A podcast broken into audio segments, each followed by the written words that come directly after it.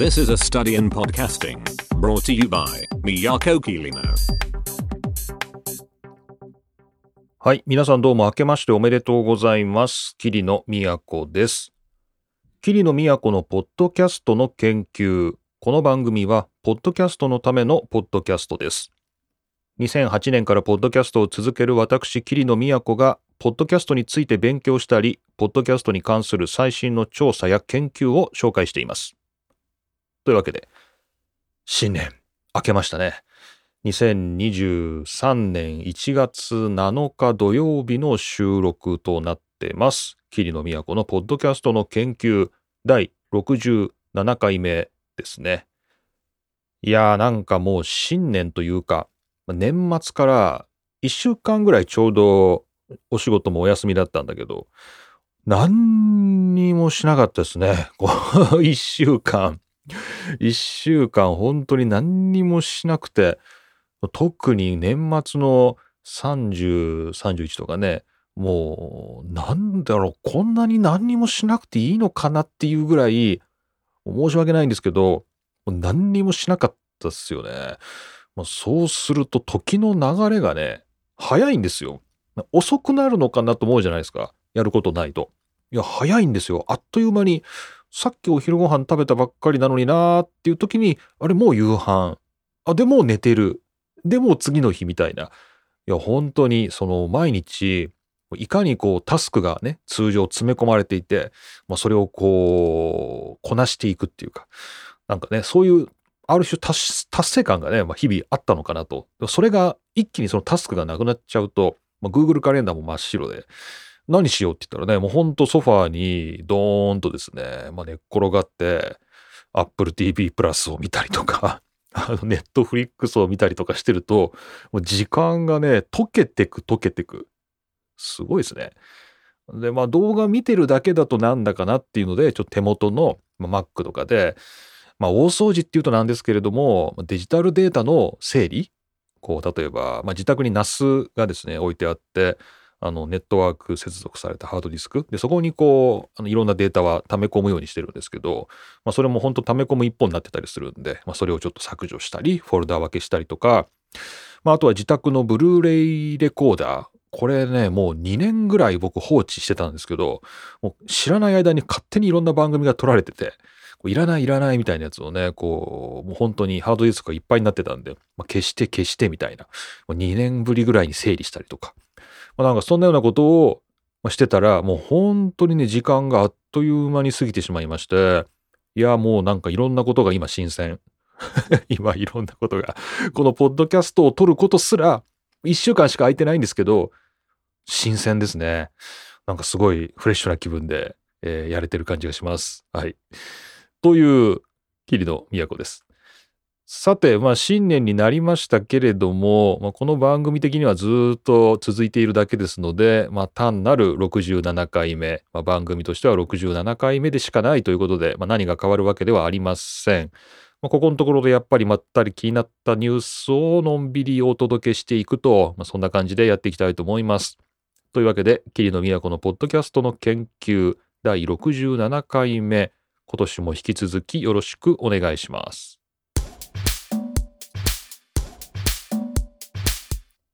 さて、えっ、と、音声コンテンツの話題です。CNET Japan の2023年の1月6日っていう、もう本当に1月6日？昨日ですね。昨日出たニュースです。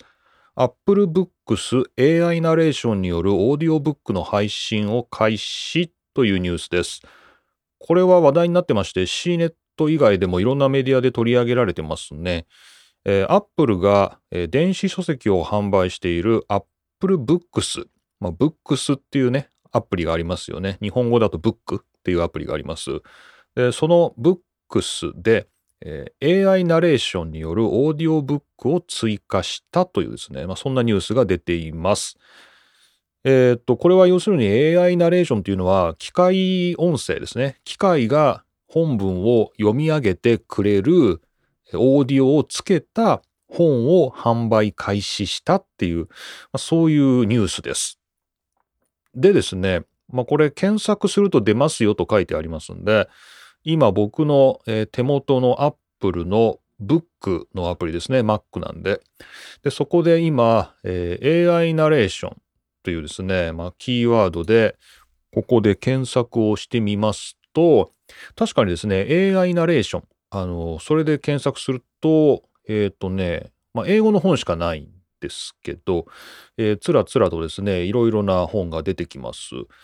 で、えーそれを1個例えばクリックしてみますと、えー Apple Books によるナレーションというですね、まあ、そういう、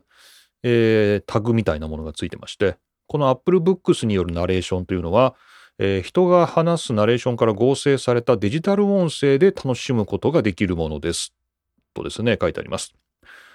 でそれぞれそのデジタル音声には、えー人の名前がついてまして、例えば今僕が見ているやつだと、マジソンさんですね。マジソンという名前で読んでくれるんですけど、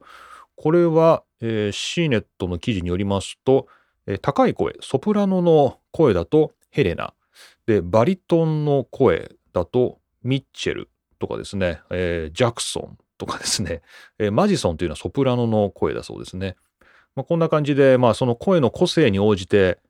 初音ミクじゃないんですけれども、えー名前がそれぞれついてて、えこれは、えーミッチェルが読んでくれる、これはマジソンが読んでくれる、みたいな感じで、まあ、自分で選ぶことはできなくて、本ごとにどの、えー機械音声が読むかが指定されているというような感じになってます。で、今見てますと、えっ、とね、人間が読んでるやつもあるんですね。単に、まあ、Apple Books の中で、えー紙の本というか、まあ、紙じゃないですけどね、えー電子書籍の、まあ、文字の本っていうのが基本的には販売されてるんですけど、その中で、えーナレーションがついているもの、オーディオブックがついているものっていうのがいくつかあって、それが今までは人間が読んだものっていうのが販売されていたと。で、ここに新しくこの機械音声が読んでいるものっていうのが含まれるようになりましたよと、どうもそういうことみたいですね。はい。えーまあ、今のところ、この読み上げてくれるカテゴリーというのは、フィクションに限定されていて、しかも、えその中でも限られたジャンルしかないそうで、まあ、全部にこの AI ナレーションがついているわけではないということなんですけど、まあもしかしたらこれが全体に拡大していくと、人間が読み上げるようなものはなくなっていくのかもしれないと。まあ、そういうことですよね。というニュースで、まあ、ついに来たかというか、まあね、あの、まあ、僕も機械で読み上げる機械音声を使ったりしてますけれど、まあね、あの、まあまあまあ、すごく精度が上がってて、人間がやっぱり調整しないといけない部分っていうのは多々あるんですけど、まあ、そういうところは、まあ、無視してね、まあ、とりあえず読み上げさせようみたいな感じでも、まあ、そんなに問題なく聞けちゃうんで、まあやっぱこうなっちゃうのかなと。で、まあ人間がね、ナレーションするのはものすごい手間と時間がかかる作業だっていうことが、まあ、僕もこの番組で一度オーディオブックをやってみて、すごく感じたんで、まあ、これが機械音声で済むんだっていうんであればね、まあこれはどんどん普及しちゃうんじゃないかなっていう、まあ、なんかこれはもう止められない流れなのかな、みたいな風にちょっと思いましたね。で、えっ、と、この記事の中で書いてあるんですけれど、えー例えばオーディブルですね。Amazon がやってるオーディオブックのサービスのオーディブルには、えー人間が必ずナレーションをつけなければいけないっていうですね、まあそういう要求が書かれているんだそうです。なので、機械音声では、えーオーディブルでは配信してはいけないというですね、そういうルールが今のところついているそうで、まあ、やっぱり人間にこだわっていると。その一方で、アップルの方は、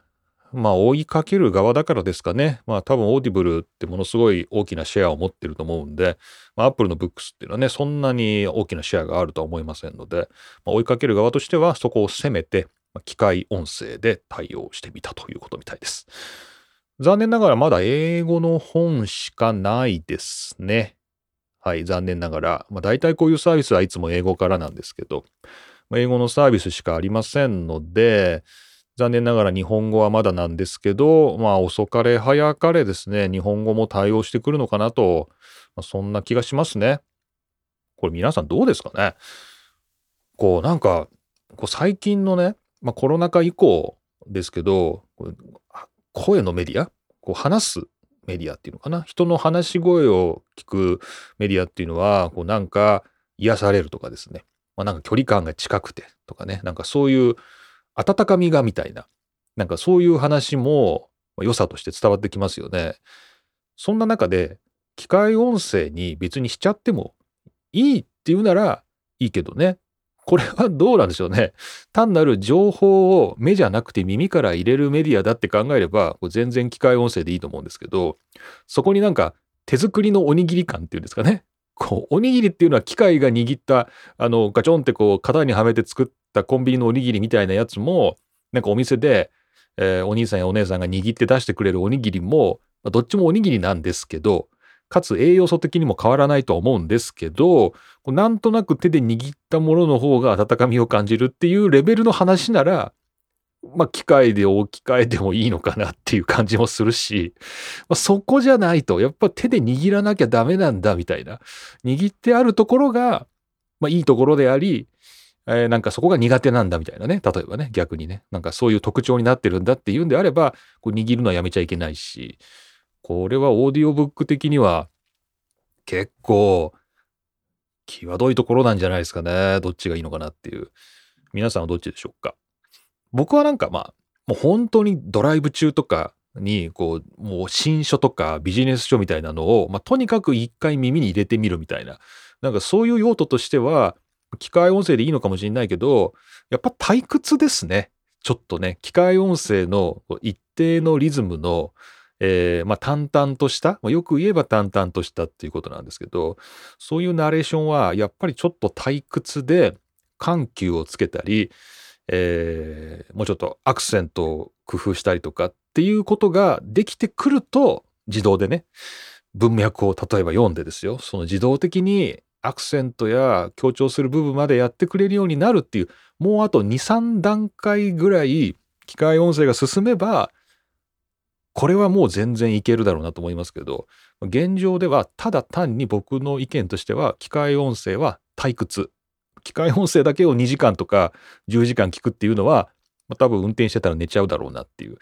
あ、そんな感じがしてますので、まあ、まだまだかなと思いますけど、でも、もしかしたら50%、60%の人のニーズはこれで満たせるかもしれないっていうね、まあ、そんなすごい新しい、えー、まあ挑戦ですね。まあ、これが始まっているというニュースでした。ご紹介したのが CNET Japan の2023年1月6日 Apple Books AI ナレーションによるオーディオブックの配信を開始という最新のニュースでした。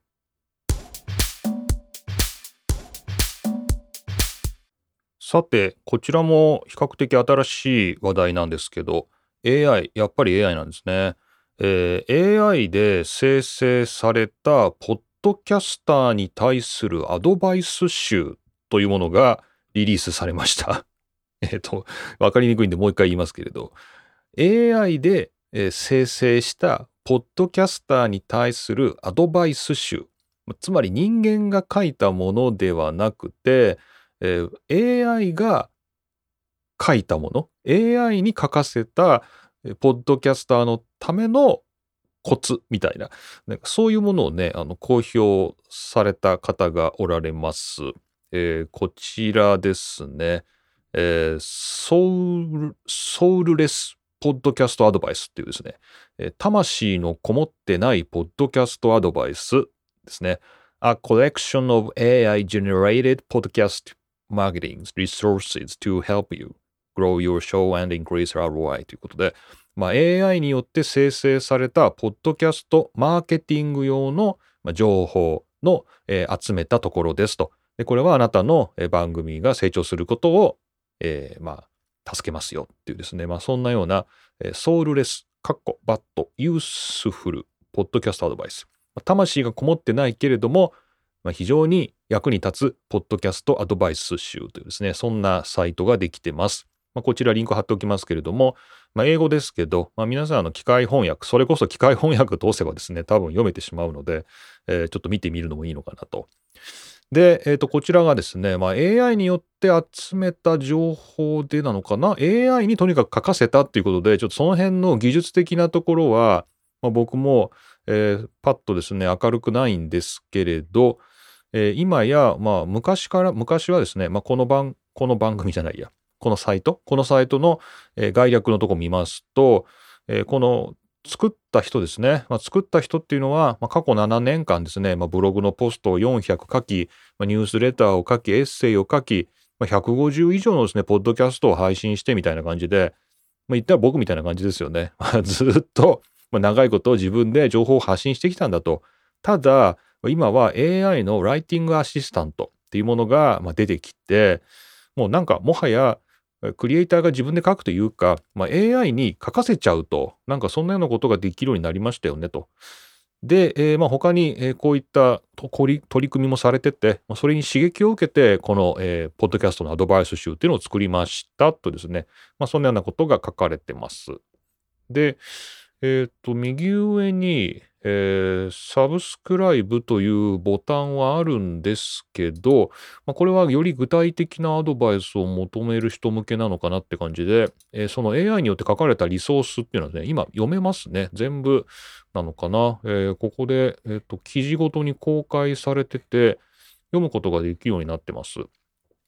で、ちょっといくつかですね、あの、ご紹介してみたいと思うんですけど、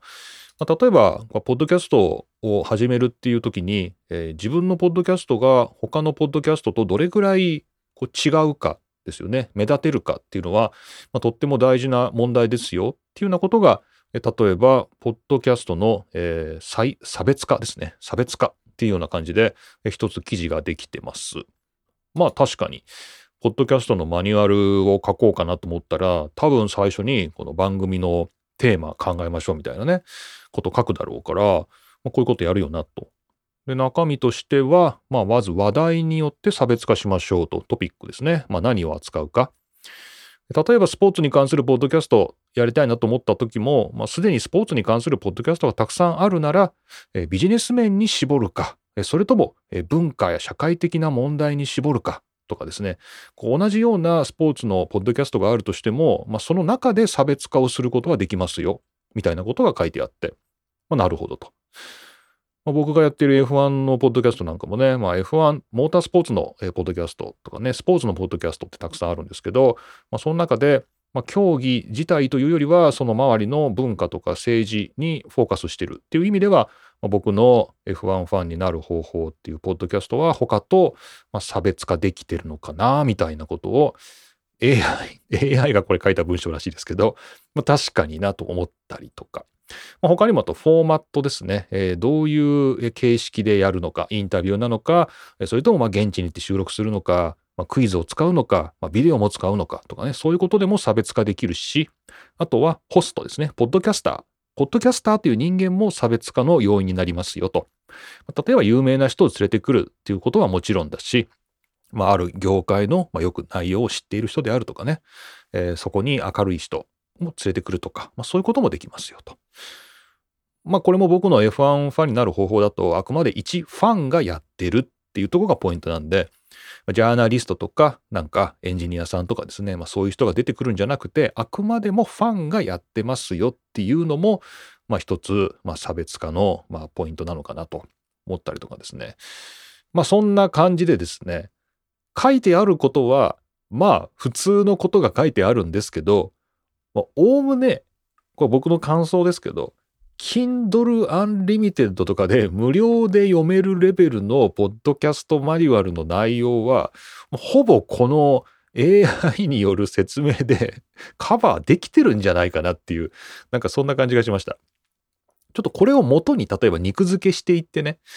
そういう時権利的な関係ってどうなるのかちょっとよくわかんないんですけど、ここで書かれているものを肉付けしていっ、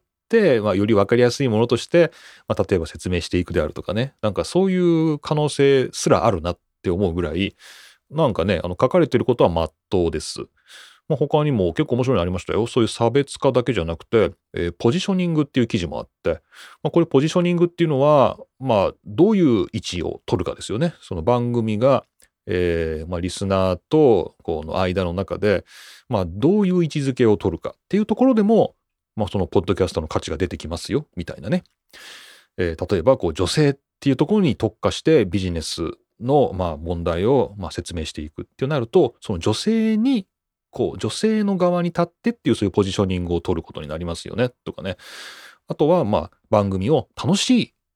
雰囲気であるのか、それともこうシリアスな雰囲気であるのかっていうところでも、その番組のポジションが決まってきますよね、とかね。結構ですね、まあ、まっとうなことが書いてあるんですよ、これ。いやー、すごい。なんかね、まあ、こういうの読んじゃうとね、なんかもう、これでいいやみたいな感じもしてきますけれど、まあ皆さんももしかしたらですね、こう役に立つ情報がこの AI によって書かれたと、まあ、言っているこの魂のこもってないポッドキャストアドバイスという、まあ、このサイトの中にもしかしたら宝物が埋まってるかもしれません。ということで、まあ、ちょっと面白いんで他にも行こうかなと他にもいくつか紹介したいかなっていうところもあるんですけど、まあ、ちょっと個人的に楽しんでおきたいと思います。いいですね。これもね。ちょっとね、この、まず仕組みが興味ありますね。ちょっと僕そこら辺をあんまり詳しく調べずに話し始めちゃったんで、また追ってですね、調べてみて、あ、これはと思えばまた紹介しようかなと思いますけど、まあ、こういうことができちゃうんだったらね、もう全て AI で書かれてますって書かれちゃってるからね。本当かって思いますけど、もうこれでそこそこ有益な情報が書いてあるっていうなら、まあ、本当これでいいやって感じしますね。というわけで、今日は AI が大活躍の2023年ですね、新年ですが、えー、AI ナレーションに続いて AI が書いたポッドキャスターへのアドバイス集というものをご紹介しました。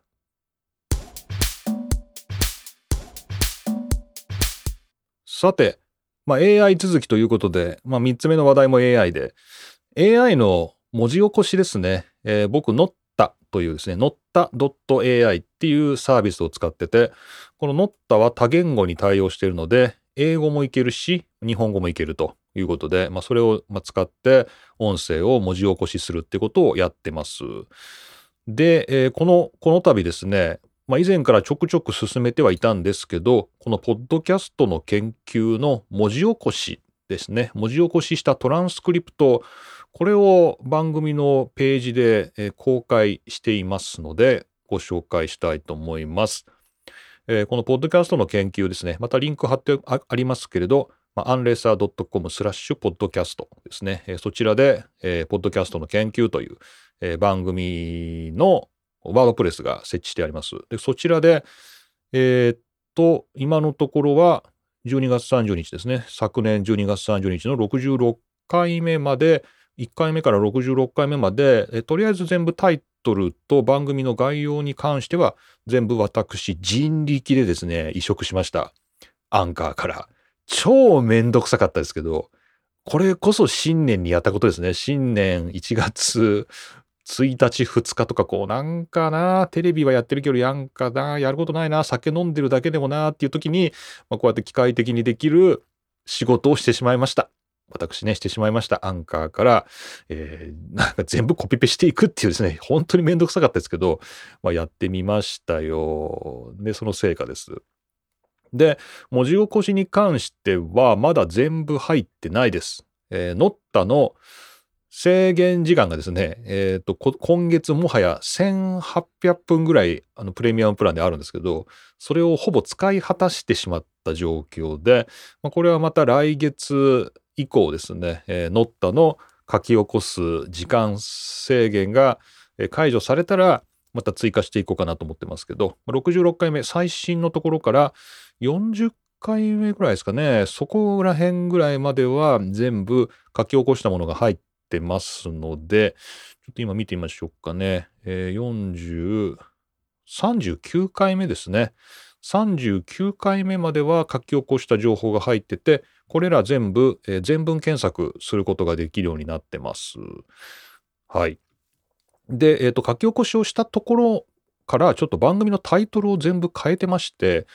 えー、38回目までは今のところあの英語のですね、ワンフレーズのタイトルがついてるんですけど、え、これをすべて最近やってるみたいにその番組の内容をこう羅列するというかね、えー、番組の内容がパッとわかるようなタイトルに全て、えー、書き起こしが済み次第全部書き換えていっているっていう感じです。で、これで、まあ、一旦ちょっと番組全部インデックスつけてみて、で、まあ、その中から有益なものですね。ほぼ無益なんですけど、有益な情報ね。例えばこう、ポッドキャスト始めるっていう人が最初にこれ知っといたらいいかもなとかね。なんかそういうのを抜き出して、それはまたちょっと別のコンテンツとしてまとめ直そうかなと。まあ、つまり、この番組をもとに、あの、情報を再利用して、また別のコンテンツを作ろうかな、みたいなね。まあ、そういう、ま、ステップとして、今この作業をやっているっていう感じです。はい。まあ、皆さんもこれ全文検索できますんで、まあ、例えば今、ここで Spotify とかですね、えー、検索してみますと、Spotify に関して触れた回というのが、えー、バンバがバンバが出てくると。まあ、そんな感じになってます。はい。面白いですね。これはこれで。で、なんかね、この、いいね。この、ポッドキャストって基本、こう、毎週やってると、もう本当に、まあ、言い方は悪いんですけど、喋り捨ててるっていうかですね、もう話した先から僕は忘れてるって感じで、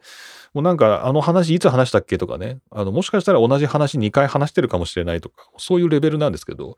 こうやって記録を残されて、こう自分でも改めて見てみると、あ、この話こういうね、こういう風に話してたんだとか、このニュースってここでやってたんだとか、まあ、結構自分の中でも発見があって、まあ、この中でこうベスト版じゃないですけど、この、こことこことこことここ拾っていくと、なんか、これ面白い話になるよなとかね。なんかそういうコンパイルするというか、もう一回ちょっとこう再編集するっていう、そういう形でなんかコンテンツ出せたらいいなと思ってますので、えー、ポッドキャストの研究から、ポッドキャストの教科書がね、出たりとか、なんかそういうことがあるかもしれないっていうね、まあそういうことで今、文字起こし進めておりますので、まあ、皆さんよかったらですね、ポッドキャストの研究というホームページですね、番組ホームページで、えー、ご紹介できますので、そちらでちょっと検索してみてください。これも AI が頑張ってくれてて、機械による文字起こしで自動でやっているものです。したがって間違いがたくさん含まれてますし、固有名詞などで間違いもたくさんあるんですけど、まあそれ込みでですね、これが機械が100%文字起こししたもんなんだっていうことで楽しんでいただければいいかなと思います。というわけで、ポッドキャストの研究番組ホームページで、えー、最新の回から順次文字起こしされた番組内容ですね。これをすべて公開してますよというお知らせでした。はい。というわけで今回もほとほと疲れた新年ですね。いや、ほんと疲れてますね。1月5日から仕事始めだったんですけど、1月5日、1月6日と働いて、今日1月7日土曜日で、これから世間的には7、8、9と3連休ですよね。なんか本当休み嬉しいって感じですよね、もう。一週間、新年またいで何にもしなかったっていうのもあるんですけど、もう二日間、働くっていうことがなんか本当にリズムがつかめなくて、なんかふわふわしててね、なんか本当にこれでいいのかなみたいな感じで、2日間働いてしまったんですけど、本当にちょっと今日土曜日ほっとしてるって感じです。もうなんか、ああ、よかった休みで、みたいな。まああのね、全然あの土日働いてる方とかですね、あの全然違う勤務体験の方たくさんいると思いますんで、まああくまでもあの一意見ですけど、あのもう本当に